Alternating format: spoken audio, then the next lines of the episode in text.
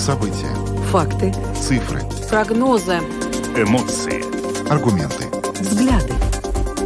Подробности на Латвийском радио 4.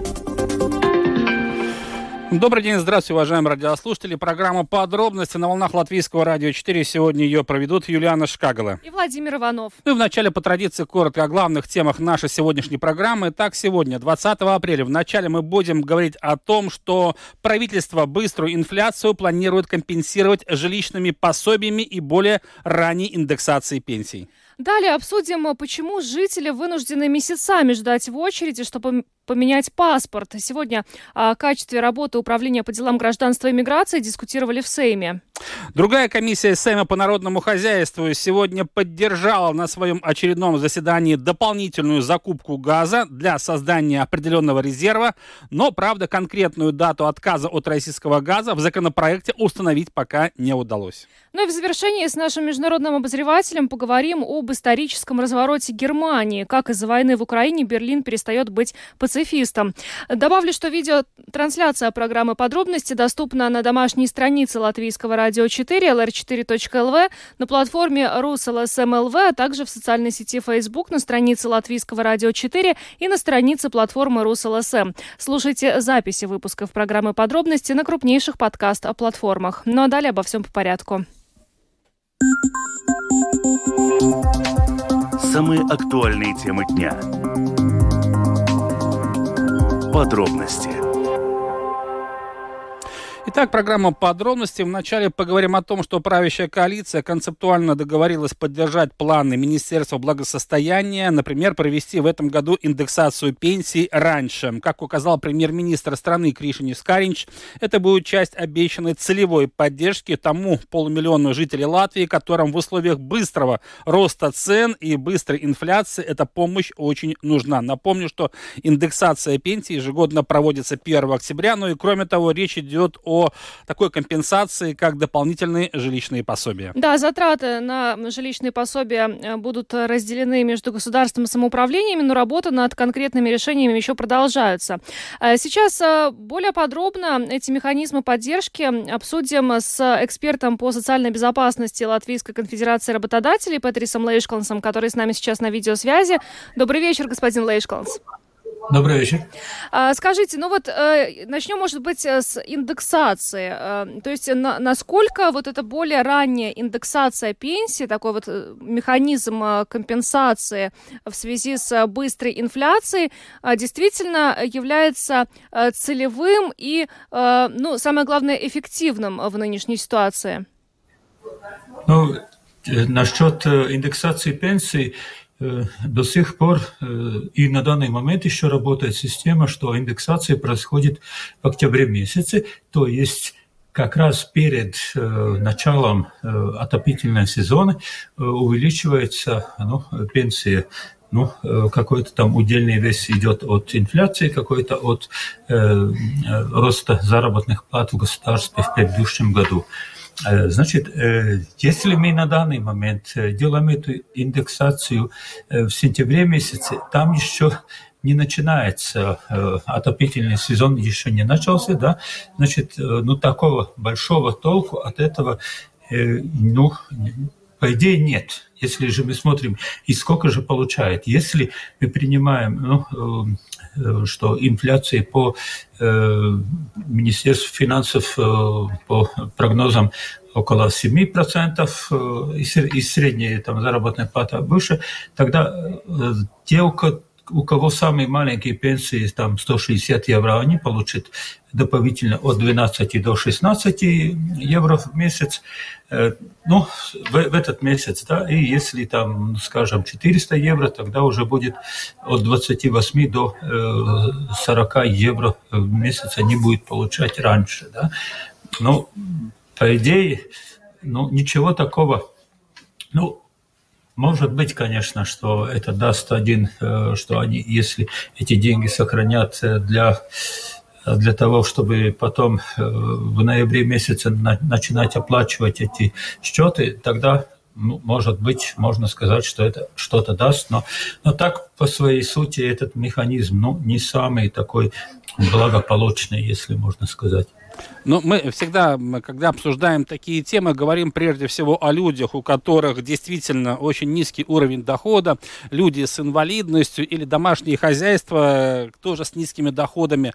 Вот в этой ситуации, например, жилищные пособия, потому что их уже выплачивают, самоуправление, часть государства берет на себя, но тем не менее, вот сейчас, насколько тоже это будет эффективно, потому что все мы прекрасно понимаем, что рост энергоресурсов э, продолжается, и, конечно же, скорее всего, можно догадаться, что компенсации не будут успевать, потому что прогнозы экспертов говорят о том, что э, дешевая электроэнергия осталась в прошлом. Вот как здесь жители нашей страны смогут пережить и следующий отопительный сезон? Но если же мы смотрим на электроэнергию, тогда по, по, по среднему это не самая такая э, страшная вещь, потому что это удельный вес э, в бюджете э, домохозяйств электроэнергии не составляет большой такой удельный вес. Это исключение тех, которые или обогревают воду, или же отопление у них есть, но в остальных случаях это не проблема. Да?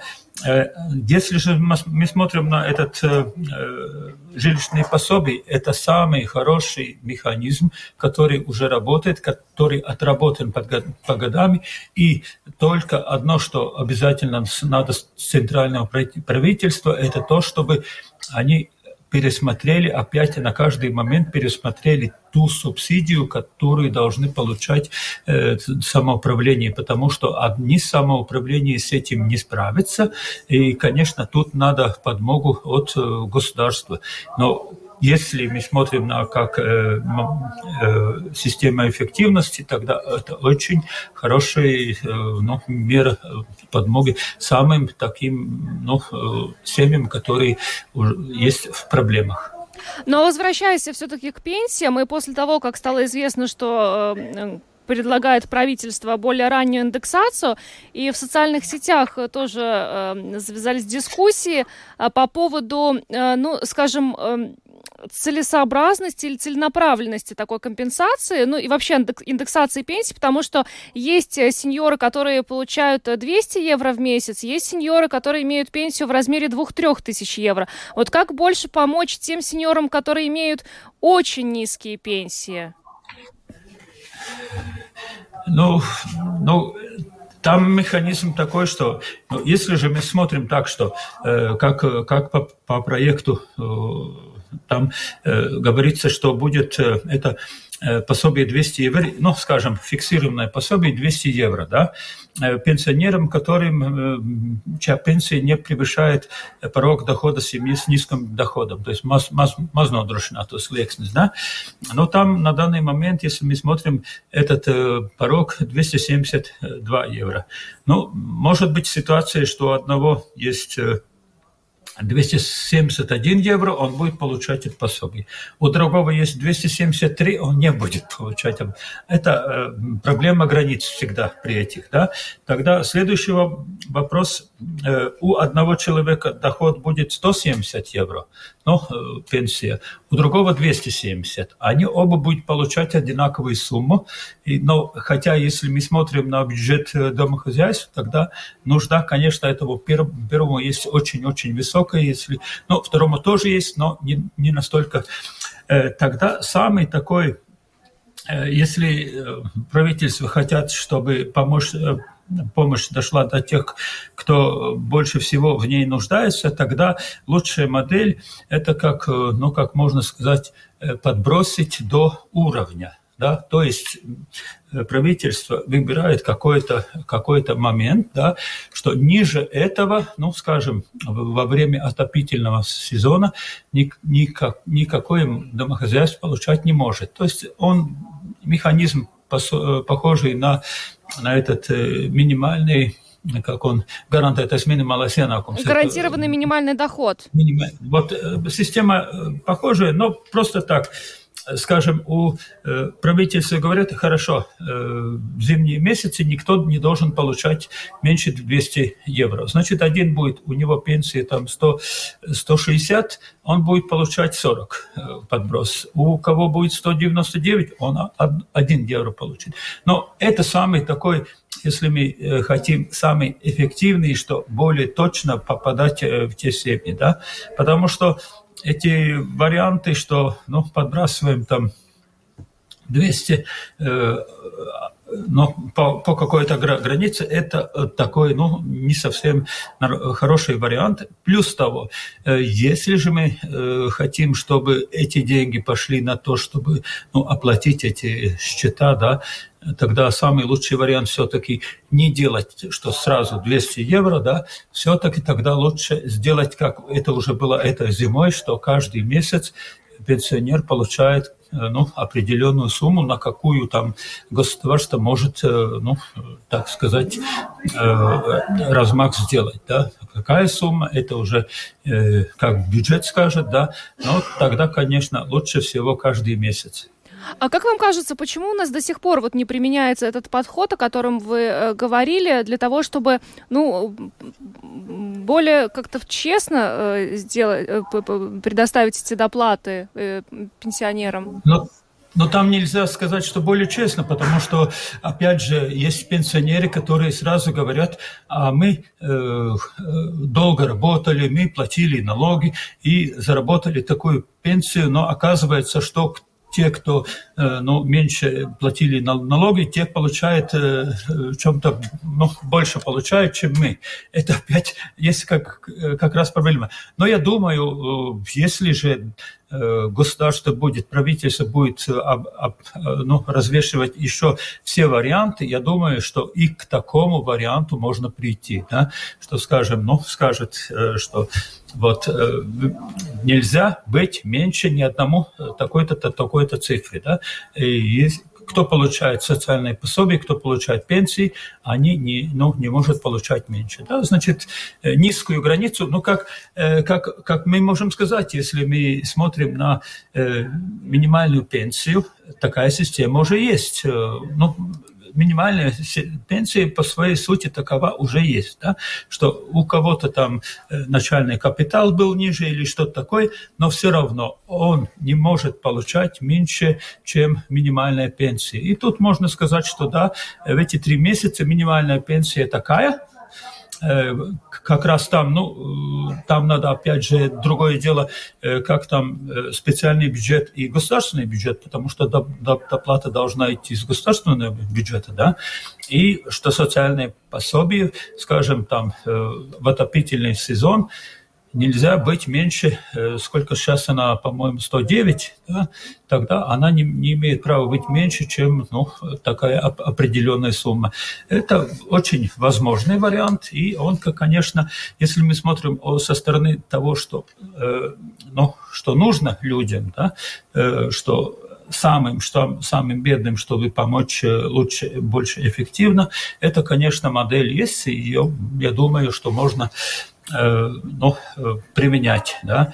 И если же мы смотрим так, э, ну как у нас никогда не хватает времени, как не тот момент, что что-то делать. Да? Мы как-то, наконец, нужно сосредоточиться на утеплении зданий. Да? Мы все время кричим, что у нас э, тепло дорогое, все дорогое, газ, газ много употребляем, все это прочее. Но мы за квадратный метр э, квартиры тратим два раза больше энергии, чем в Швеции. Понимаете, мы за эти 30 лет уже сколько раз переплатили да, за тепло, э, которое было, по идее, выброшено. Как-то надо все-таки взяться один раз и сосредоточиться, и государство должно заказать э, эти проекты, да, что, что для, на все серийные дома, чтобы их надо, можно быстро и эффективно утеплить, а то мы все время будем бедными. Господин Лейшканс, ну вот заседание коалиции, о котором мы сегодня говорим, оно продолжалось всего лишь один час, и из-за ограниченности по времени не успели э, члены этой коалиции обсудить другие планы целевой поддержки. Вы уже обратили внимание на то, что действительно доходы многих домохозяйств и вообще семей очень низкие. Вообще у нас очень много людей, которые подвержены риску бедности. Вот э, я не хочу, чтобы вы делали работу за Министерство благосостояния, но на ваш взгляд, вот в данный момент, когда у нас инфляция растет, по мнению экономистов и специалистов, все-таки какие еще целевые э, меры поддержки, какие инструменты государство может в этом году уже применить в краткосрочной перспективе, чтобы действительно люди это почувствовали реально на себе? Ну, во-первых, мы должны понять, э, что такое государство, да? Э, что это есть и откуда государство берет деньги. Это самое первое, что мы все должны понять. Э, как мы знаем, нету у нас ни, ни, ни во дворе Министерства финансов, ни во дворе Министерства благосостояния нету нефтяной этой, ну, скважины, точки, да, скважины, да, да. Скважины. Там нету все деньги, которые государство тратит, собираются у каких-то людей э, как э, налоговым способом. То есть э, и государство, то есть налогоплательщики не может оплатить все и всем, потому что просто это получается так, что мы уберем деньги в госкассу, отбираем у людей и потом даем назад по каким-то другим меркам. Да? Э, значит, государство – это мы, государственный бюджет – это наши э, деньги, которые мы накопили э, налогами. Да? И если же мы ну, делаем так, что за кого-то платим, за кого-то не платим. Ну, там получается довольно такая... Э, конечно, у нас э, уже в Конституции есть э, то, что мы социально ответственное государство. И социально ответственное государство, по-моему, 109 статья от Сатвесме, да, он говорится, что мы должны обеспечить этот минимум. Но всегда нам надо думать, что эти деньги они, ну, они не сыпятся от, с воздуха, они Э, собраны на налогах. И как только мы повышаем налоги больше, чем э, соседние государства, тогда мы получаем какой-то вот на, на какой-то момент, э, ну, ну, такой как простой, не, не простой, как стагнация, да, угу. мы стагнируем. И мы уже довольно долгое время от, ну, отстаем от Эстонии и уже от 2016 года отстаем и от Литвы. Да? И то, что наш э, валовый продукт на душу населения на 25% ниже, чем в Эстонии, это дает то, что у нас при таком же э, налоговом бреме мы получаем в бюджете где-то на 3 миллиарда меньше чем могли бы, если бы у нас экономика была э, здоровая. Да? У нас эко экономика нездоровая, и мы получать э, любые средства можем только от того, что мы делаем валовый продукт, э, то есть тем от того, чем мы входим в мировую экономику. Это только и только. И, конечно, если мы, должны пом помогать людям, у, у кого но, с другой стороны, и люди должны сами думать о том, как, как все-таки ну, о себе позаботиться, потому что государство э, одно никак не сможет э, всем и ну всем за все заплатить. Это просто невозможно. Ну что ж, огромное вам спасибо, господин Лейшкалнс, э, за интервью. Э, Петрис Лейшкалнс, эксперт по социальной безопасности Латвийской конфедерации работодателей, был с нами на видеосвязи. Еще раз благодарим вас и хорошего вечера.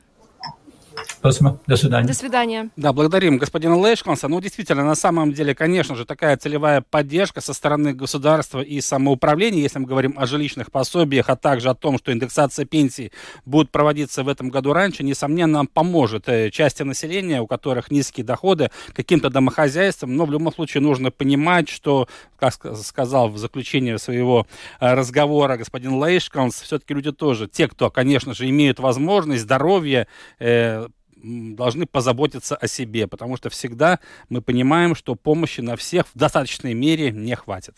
Ну а мы двигаемся дальше и поговорим о том, почему жители нашей страны вынуждены месяцами ждать в очереди, чтобы поменять паспорт. Э, кстати, э, в последнее время э, очень часто в социальных сетях можно увидеть вопрос, люди спрашивают, делятся друг с другом, может быть, кто-то отдает свободное место, запись в управлении по делам гражданства и миграции, потому что срочно нужно поменять паспорт, улетать и так далее. Но из-за чего у нас вообще возникли такие проблемы? И самое главное, как их решить? Сегодня этот вопрос обсуждался на заседании комиссии Сейма по вопросам гражданства, миграции и сплочения общества. И с нами на связи сейчас председатель этой комиссии Андрей Юдин. Э, добрый вечер. Здравствуйте.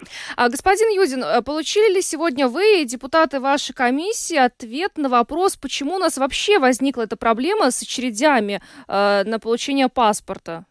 Да, мы получили ответ, и здесь несколько факторов. Э, надо иметь в виду, что во время ковида многие люди не имели возможности или не спешили менять документы. Э, количество э, ну, желающих, тех, кому нужно поменять, возросло. Есть другие причины, но когда нам показывали информационный такой график, то было видно, что в предыдущие годы это было где-то 400, 300-400 тысяч человек, в этом году миллион э, человек. То есть там есть определенная цикличность, потому что э, ну, когда выдали первый паспорт, у них были у этих паспортов время годности, прошел такой, ну, цикл имеется. То есть в этом году совпадает э, вот этот цикл, и поэтому большое количество документов нужно выдать. Но что очень радует, э, то, что ПМЛП имеет э, план действий, и сегодня ну, прозвучало, во-первых, будут дополнительные работники, Э, будут э, мобильные они уже есть фактически мобильные э, вот эти вот, ну, скажем, такие выезды на места, где можно будет оформить документ, то есть, ну, какой с определенной регулярностью будут посещаться. Есть ну, продлено, продлено рабочее время, когда и будет продлено то есть, рабочее время учреждений, живая очередь для тех, кто Э, нуждается и, скажем, ну, видит, что, к сожалению, запись на более поздние времена. И кроме того, что очень важно, тоже сегодня подняли вопрос, а не будет ли ответственности для людей, которые не поменяли вовремя документы. Надо иметь в виду, что статья есть, предусматривающая ответственность, но ее не будут применять, потому что в данном случае сложности возникают у ПНЛТ. Но проблема решается. Да, то есть эти сложности в основном несут объективный характер, поэтому людей не будут наказывать. А скажите, насколько вот повлиял на нынешнюю ситуацию, например, такие геополитические э, э, события, как, например, выход Великобритании из Евросоюза и война в Украине? Знаете, там э, сегодня вот во время заседания мы слышали очень, ну там был перечень, э, скажем так, факторов, которые влияют, и это тоже повлиял, естественно. Но это не один фактор. То есть действительно здесь такая совокупность, но пытаться вы, вычислить, сколько процентов от одного фактора, сколько от другого, мы не пытались. Нас больше интересовало, то есть э, как решить проблему, и то, что мы слышали сегодня, вот э, прозвучало о том, что э, закуплено 10 вот этих вот мобильных устройств дополнительно, э, перемещены, то есть э, вот эти вот устройства из э, регионов, где нету большого спроса. Ну, понятно, что у нас в Риге, да, это большая проблема, где-то подальше, допустим, звучало Краслова, то есть там э, проблемы нет. То есть Краслова переместили э, в Ригу. И э, предполагается увеличить, э, скажем, такой, ну, Э, объем оказания услуг э, в Риге. Вот это первое отделение, то есть, которое будет работать ну, фокусировано на паспортах. То есть мы пытались понять, будет ли проблема решаться. И то, что мы сегодня слышали от э, работников ПМЛП и от э, министра внутренних дел, да, есть э, решение. И в числе прочего говорили о зарплатах. То есть тоже надо признать, что когда средняя зарплата у работника 765 евро до уплаты налога, то ну, тоже не так просто найти работников, и здесь тоже министерство э, намеревается решать эту проблему, повышая заработную плату. Потому что, ну, как-то получилось, но в ПМЛП зарплаты действительно отстают от тех зарплат, которые э, министерстве. Но вы уже упомянули, что одна из причин это э, цикличность, да, то есть э, в, в этом году у э, огромной части жителей нашей страны заканчивается срок годности паспорта, но ведь это никакой не сюрприз, то есть э, напр- наверняка управление по делам гражданства и миграции знало, что в этом году будет наплыв посетителей, и о дополнительных каких-то э, мощностях и, и силах, э, рабочих руках можно было позаботиться и ранее, для того, чтобы сейчас не возникала ситуация, когда люди вынуждены вообще в других городах э, записываться э, в управление по делам гражданства и миграции, чтобы получить этот паспорт. Да, очевидно, можно было делать больше, и можно было предполагать, что будет больше э, востребована эта услуга, но это не единственный фактор, назывались и другие. И говоря о решениях, ну, в том числе и предполагается, что в ближайшее время будет э, единая очередь, то есть можно будет видеть, где можно быстрее получить.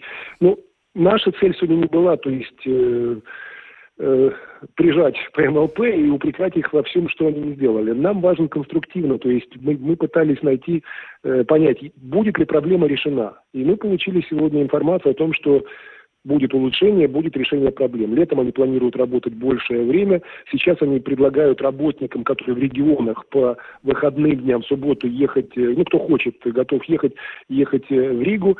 Они ввели премии за то, что, э, ну, большой объем работы. Тот, кто на 20% больше среднего получает, получает материальное стимулирование. Ну, то есть ПМЛП работает – Проблема существует, но э, мне кажется, такое количество они не планировали. И я начал именно с ковида, потому что было продление, то есть люди не спешили менять, не было большой потребности э, в этом документе, в этих документах, то есть ну, по учреждениям ходить не надо было. И здесь еще один момент, который тоже назывался. Э, у нас основным документом становится ID-карта. Если раньше мы считали паспорт это основное, а ID-карта это если хочешь, бери, если нравится, то теперь ситуация меняется э, на 180 градусов, и получается, что многие люди ну, не считали, что им это нужный документ, там тем более за два документа платить нужно было больше, чем за один, то есть отказывались, теперь они понимают, что им документ нужен, и они тоже идут и оформляют документы. То есть, видите, стечение обстоятельств. То есть э, в 2019 году считали, что не нужно обязывать всех брать два документа, была свобода решать, надо или не надо. Поэтому, ну, здесь все сложилось таким образом. И говоря о ПМЛП, вы понимаете, что э, ID и паспорта – это один из э, вопросов, которые они решают, но не единственный. И хотя сегодня говорили о том, что беженцы с Украины, оформление документов, э, проверки, э, связанные с получением права на жительство, это не самая большая проблема, но это все тоже требует ресурса. И здесь надо понимать, что работы у ПМЛП хватает. А скажите, пожалуйста, для того, чтобы разрешить эту ситуацию, необходимо ли вносить какие-то поправки в соответствующие законы? Это первый вопрос. И второй короткий вопрос о том, что э, вы получили сегодня информацию, все-таки в какой срок вся система будет оптимизирована и очереди более-менее рассосутся? Я начну со второго, оптимизация уже идет. То есть они сейчас работают uh-huh. э, по субботам, они перемещают эту технику, и э, эта проблема решается. Живая очередь, сейчас вот они говорят, должно быть техническое решение, чтобы была возможность видеть, в каких э, местах можно быстрее оформить документ. То есть это все э, происходит, и здесь не нужно ждать какого-то 1 июня или какого-то другого э, числа. То есть все это идет сейчас, и я надеюсь, будет продолжаться. Я извиняюсь, а первый вопрос был... Законодательные Э, изменения... Законодательные изменения, вы знаете, никаких изменений в законе не надо в данном случае, на мой взгляд. Мы в числе прочего говорили, не нужно ли отменить административную ответственность, но очевидно не нужно. Важно, чтобы людей не пытались наказывать за то, что они не могут сделать э, по независящим от них причинам. Э, об этом мы сегодня говорили. А какие-то это не вопрос законодательства. То есть отказаться от э, выдачи паспортов, но это нет такого вопроса. То есть здесь не вопрос о законе, здесь вопрос о том, как организовать работу. Сколько часов должны работать, как быстро. Например, по поводу оптимизации они говорили о том, что если раньше они считали на одного клиента, скажем, 12 минут, то теперь они рассчитывают все-таки 10 минут быстрее обслужить и 10% от э, клиентов, которые записывались, не приходит, поэтому вводится живая очередь. То есть, ну, много что делается ну на да. самом деле. Э, просто вот всю тему обсуждаем не только потому, что там э, людям нужны паспорта или ID-карты для путешествий там, или для других вещей, а очень много завязано на каких-то юридических процедурах, там, нотариальных заверениях и любых э, сделках. Транспорт. Да, Сегодня, транспорт, например, да, вот, том, вот, да. И люди объективно не могут получить вовремя документ. Вот э, тут тоже возникают очень большие проблемы порой, да. Вы знаете, ну, никто другой, кроме ПМЛП, не может выдать документы. Это мы все понимаем. И что меня радует, и Сайма, и Министерство внутренних дел, и сами ПМЛП прекрасно понимают, что э, нужно действительно срочно оптимизировать, э, этот, решать эту проблему. И оптимизация уже происходит. Но если большой спрос, то и сказать, что вот э, с 1 мая проблема будет решена, ну, наверное, невозможно. Но я вижу действительно то, что делается много, и я надеюсь, что слова, которые мы сегодня слышали, будут соответствовать делам, на которые мы надеемся. Что ж, спа- спасибо вам большое, что вы нам разъяснили ситуацию, потому что это действительно очень-очень для многих и больной вопрос, и важный. И вы, наверное, тоже видели э, в соцсетях, э, как люди обмениваются этими местами э, в Управлении по делам гражданства и миграции. Действительно, надеемся, что э, в скором времени все разрешится. Еще раз благодарим вас за интервью. Андрей Юдин, председатель комиссии Сейма по вопросам гражданства, миграции и сплочения общества, был с нами на связи. Всего доброго вам. Всего доброго.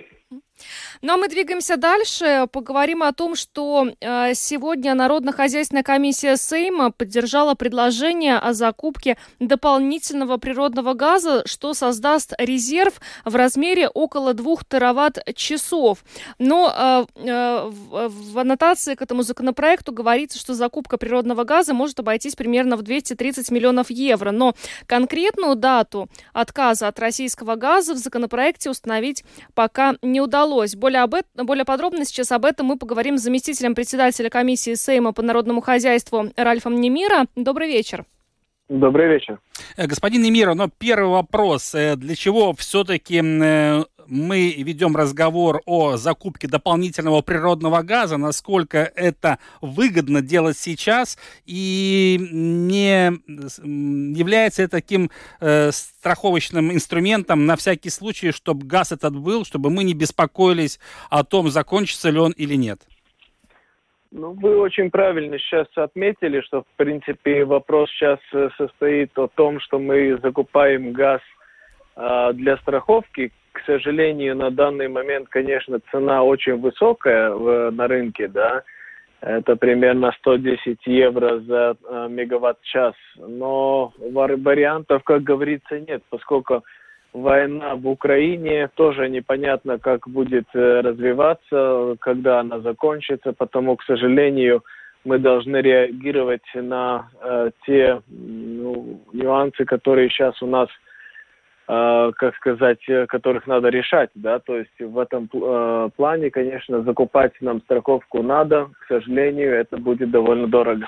Вы назвали только что стоимость э, газа на э, рынке. Скажите, если Латвия сейчас закупит э, газ по этой цене, насколько существенно он э, подорожает для рядового потребителя? То есть по потребителю этот газ будет продаваться по той же цене, по которой он был закуплен, правильно? Ну, вы тоже очень правильно сейчас отметили. э, Это решение принимает правительство закупать, э, когда, какой объем, за какую цену и от кого. И на данный момент цена на рынке э, 110 евро, как я уже говорил. И в этом случае, значит, правительство осознанно идет на такой риск. Будет ли правительство принимать решение, чтобы как-то компенсировать возможные э, затраты, которые будут уже связаны со следующей осенью. Э, думаю, что над этим вопросом работать, конечно, надо будет, но э, многие эксперты уже говорят, что, в принципе, Риги, Уолайне, Даугавпилс, Резекне, те э, муниципалитеты, которые имеют подключение к газовому отоплению, будут э, видеть в своих счетах э, 2-3 раза больше сумму. Но правительство принимает такое решение. Правильно ли на данный момент закупать такой объем, трудно сказать, потому что а, никто не может прогнозировать рыночные цены. Но, насколько я понимаю, вот сегодняшнее э, решение вашей комиссии в СЭМе, а это как следствие того решения, которое накануне концептуально поддержало правительство. Речь идет вообще об отказе от российского природного газа, а также о строительстве в Латвии терминала сжиженного природного газа. И насколько вот э, этот терминал все-таки в ближайшие годы поможет эту ситуацию сбалансировать и окажется окажется ли Латвия в более выгодной ситуации через 2-3 года, нежели она пребывает сейчас, когда все-таки э, от российского газа мы сильно зависим? Да, ну здесь два вопроса. Значит, во-первых, у нас споры еще происходят, надо ли вообще строить э, э, терминал по жиженному газу в Латвии, потому как э, Литва, Эстония, даже Финляндия и Латвия соединены э, между собой с э, трубопроводами, и в этом случае не важно, где терминал как таков находится, главное, чтобы оператор мог бы принять э, соответствующее количество газов. В комиссии я отметил то, что здесь надо сесть за стол всем трем операторам и насчет такого вопроса решать. Это во-первых. Э, во-вторых, э, значит, э, Министерство экономики сейчас под национальным объединением, и мы политически решили, как комиссия, что мы должны отказаться от российского газа уже с того времени, как вступит в силу этот закон. А Министерство экономики обозначило, что сейчас на данный момент российский газ не закупается. Тогда мы не, по не понимаем, и депутаты задавали вопросы в комиссии, почему надо обозначить дату 23 год 1 января, если сейчас уже не происходит закупка. То есть э, где тут э, а, а, аргумент. Ну и как Министерство экономики не способно было ответить на этот вопрос, мы оставили в силе то решение, которое комиссия приняла э, до, пер, до второго чтения. Но еще один вопрос э, на заседании вашей комиссии обсуждался. Это возможное строительство на территории Латвии атомной электростанции. Расскажите, пожалуйста, более подробно, какие здесь могут быть у нас варианты? Да, ну, значит, здесь самый главный вопрос, э, значит, как мы балансируем наши э, энергетические отрасли. Значит, ветра, солнца, мы понимаем, что очень зависит от обстоятельств, да, значит, ветра, если дует, дует, тогда, конечно, турбины могут э, производить электричество. Если мы говорим о солнце, тогда еще больше это зависит от фазы дня, да, то есть если нету балансирующей э, капацитета, тогда, конечно, надо его произвести. На данный момент ТЭЦ-2 это балансирующий аспект, и он работает на российском газе. Если мы хотим отказаться от газа, хотим видеть довольно дешевую э, э, энергию, тогда это, конечно, вопрос о том, надо ли строить атомные электростанции. Для того, чтобы строить атомную электростанцию, надо уже предусмотреть возможность Э, подключение. Подключение должно произвестись уже сейчас. Э, оператор системный, то есть Satellis Tīkls или Augsprieguma Tīkls должны э, уже такую инфраструктуру создать. Мы решили политические решения, что такой станции здесь место в Латвии есть. Мы не говорим о больших станциях, какие были раньше там в Чернобыле или где-нибудь еще. Мы говорим о небольших станциях, которые примерно 300 мегаватт, и это уже а, совершенно другие технологии, намного, э, то есть, э, ну, э, новые технологии. Современные, да, да, да. Современные, да. И вот в этом случае, конечно, мы все-таки должны видеть энергетику э, все в целостности, не только рассматривать газ, потому что от газа Европейский Союз до 2050 года вообще обязывался отказаться как таково. Но если мы отказываемся от газа, мы это должны э, заместить чем-то другим. Но я не вижу ничего другого, как атомная электростанция, которая, которая может работать независимо от природных обстоятельств. Но э, вы полагаете, это реально безопасно? Потому что, ну, и в контексте ситуации в Украине мы видели, как там э, и российские э, военные э, атаковали эти атомные электростанции. То есть очень много было переживаний по этому поводу. Кстати, Литва ведь может выступить против, нет? Ну, вы знаете, у Литвы сейчас, э, если мы смотрим баланс энергетический, у них минус 82%. То есть, э, ну, они абсолютно энергозависимы. А в Латвии э, намного лучшая ситуация, но если мы говорим о военных действиях, тогда, конечно, вражеские войска пытаются всегда атаковать критические инфраструктуры. Тут не только атомные электростанции – а также ТЭЦ, ХЭС, э, аэропорта и так далее. То есть, ну, конечно, мы сейчас не планируем э, энергетику плане того, что будет, если кто-то тут будет пытаться как бы атаковать. Но в любом случае я хочу отметить, что э, новые реакторы, которые в принципе по своей технологии очень похожи на а, реакторы, которые находятся в э, атомных подводных лодках, да, они очень надежны, и в этом плане катастроф не бывало вообще, да, как таковых. Потому мы не говорим о украинской атомной электростанции, которая примерно 1500-1600, э, даже до 2000 мегаватт. Здесь мы видим локальный э, объект, который могут быть до 300 мегаватт который был бы защищен намного э, больше, поскольку это совершенно другие технологии, намного э, модернее.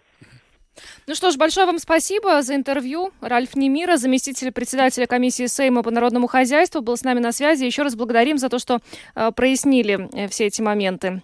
Всего доброго. Да, до свидания. Да, доброго. До свидания.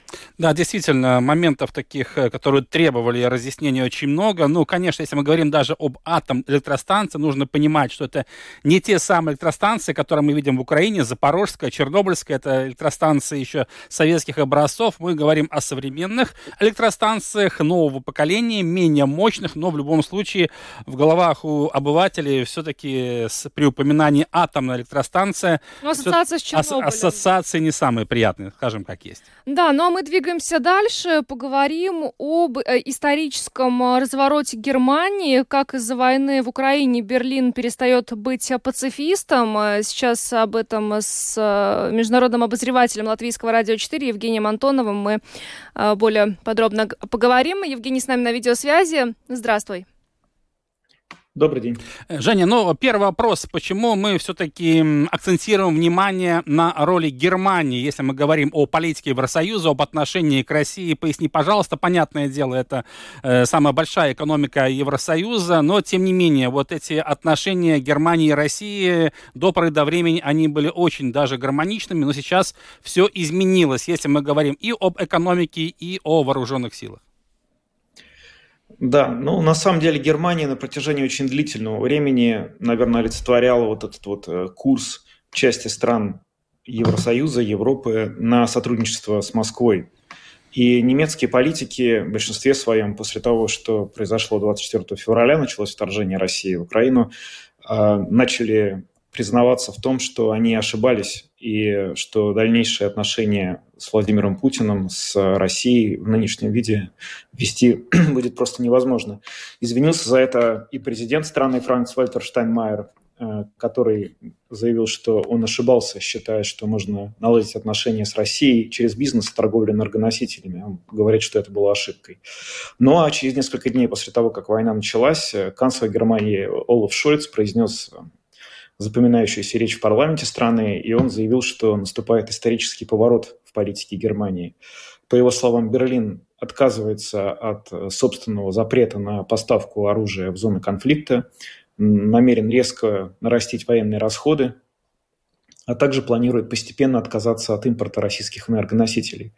В качестве одной из первых мер в этом направлении Германия закрыла уже построенный газопровод «Северный поток-2», который, в общем, тоже был очень скандальный. Кроме того, канцлер Шольц заявил, что правительство Германии намерено вложить порядка 100 миллиардов евро в укрепление обороны страны, а министр иностранных дел Анна Лена Бербок сказала, что к концу этого года будет разработана стратегия национальной безопасности. Может показаться удивительным, но у Берлина до сих пор никогда такой стратегии вообще не было. Ну и менялось э, отношение Германии к вопросу э, поставки вооружения Украине, причем очень э, стремительно и, и то в одну, то в другую сторону, да. Расскажи, пожалуйста, э, как сейчас Германия смотрит вообще на этот вопрос? Вот буквально на днях э, состоялся телефонный разговор э, с э, лидеров НАТО, с, с участием США и Германии, среди прочего. И по итогам этого разговора Шольц сделал заявление, что вместе с нашими партнерами ЕС и НАТО мы совершенно едины во мнении, что Россия не должна выиграть в этой войне. И действительно, за прошедшие вот полтора месяца этой войны Германия изменила ну, просто полный разворот в том, как она относилась э, к идее поставок э, вооружения Украине. Поначалу, я напомню, Германия не только отказывалась поставлять вооружение сама, она запрещала поставлять оружие через свою территорию, а также не давала другим странам э, поставить Украине оружие, которое изначально принадлежало Германии. Например, Эстония пыталась поставить Украине закупленные еще советского производства гаубицы – которые когда-то принадлежали Германии. И этого согласия Германия не давала. А, довольно много шума наделало заявление премьера польского Матеуша Моровецкого в конце февраля, через 2-3 дня после начала войны, когда он назвал смехотворной а, поставку 5000 немецких касок в Украину. Это происходило уже на фоне полноценных боевых действий, когда, в общем, разные страны Европы заявляли о том, что они планируют поставки вооружений. Но не Германия.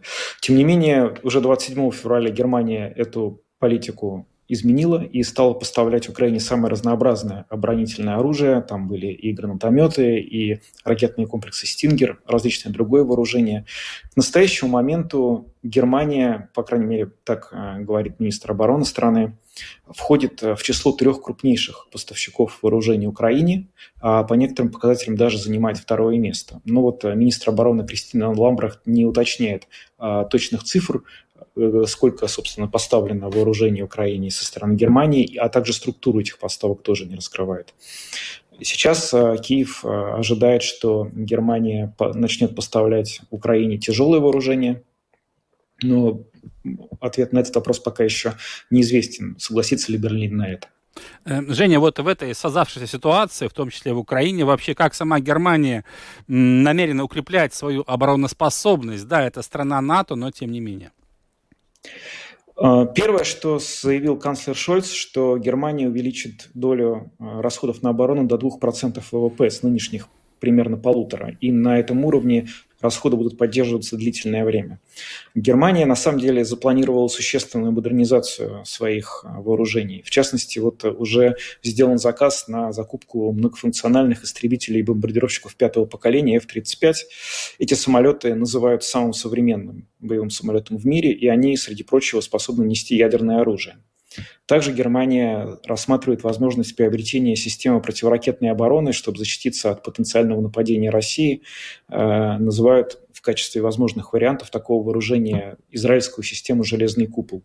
И, в общем, Шольц э, довольно определенно и четко говорит, что рядом с нами есть сосед, который готов применить силу для продвижения своих интересов, и мы должны быть настолько сильными, чтобы не допустить того, чтобы это произошло. Может ли Германия стать ядерной страной?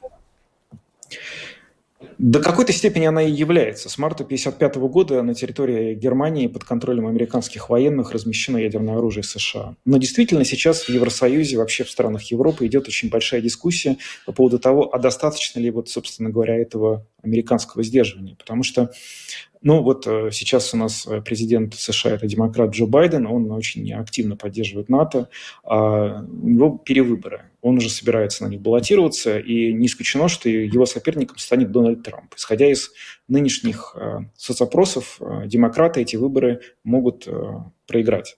И тогда новым президентом США станет тот человек, который до этого планировал из НАТО вообще выйти. Ядерное сдерживание России э, без участия США – это штука довольно виртуальная. Вот у Америки сейчас 5400 ядерных боеголовок примерно. Это столько же, сколько у России. Единственная страна Евросоюза, которая обладает ядерным оружием, это Франция. У нее таких боеголовок 300. Эти 300 боеголовок э, можно запустить с четырех подводных лодок. Из них э, постоянно на боевом дежурстве стоят две. А у Америки для сравнения таких атомных подводных лодок 18, и каждая из них может запустить 24 межконтинентальные баллистические ракеты. Ну, то есть просто мы говорим о совершенно разных э, вещах. И сейчас идет разговор о том, каким образом и готова ли Франция расширить и диверсифицировать свой ядерный арсенал, чтобы распространить его на территории всего Евросоюза. А, в условиях выбранной гонки во Франции, когда Макрон э, ведет напряженную борьбу с э, Марин Ле Пен. Эта тема особенно не педалируется, но в Германии ожидают, что после того, как Макрон, как они рассчитывают, одержит победу и переизберется, Шольц и Макрон сядут за стол переговоров и обсудят, каким образом дальнейшие вот эти вот ядерные возможности Франции могут распространяться для того, чтобы защитить всю Европу и обеспечить сдерживание России на европейском уровне. Ну что ж, большое спасибо. Женя, Евгений Антонов, международный обозреватель Латвийского радио 4, был с нами на видеосвязи. Еще раз благодарим тебя и хорошего вечера. Спасибо. Да, действительно, исторический поворот Германии, если мы говорим о внешней политике, касается и экономики, и, разумеется, вооруженных сил и вооружения.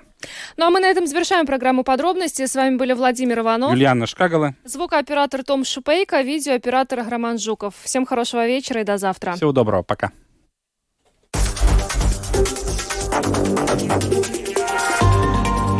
Латвийское радио 4. Подробности по будням.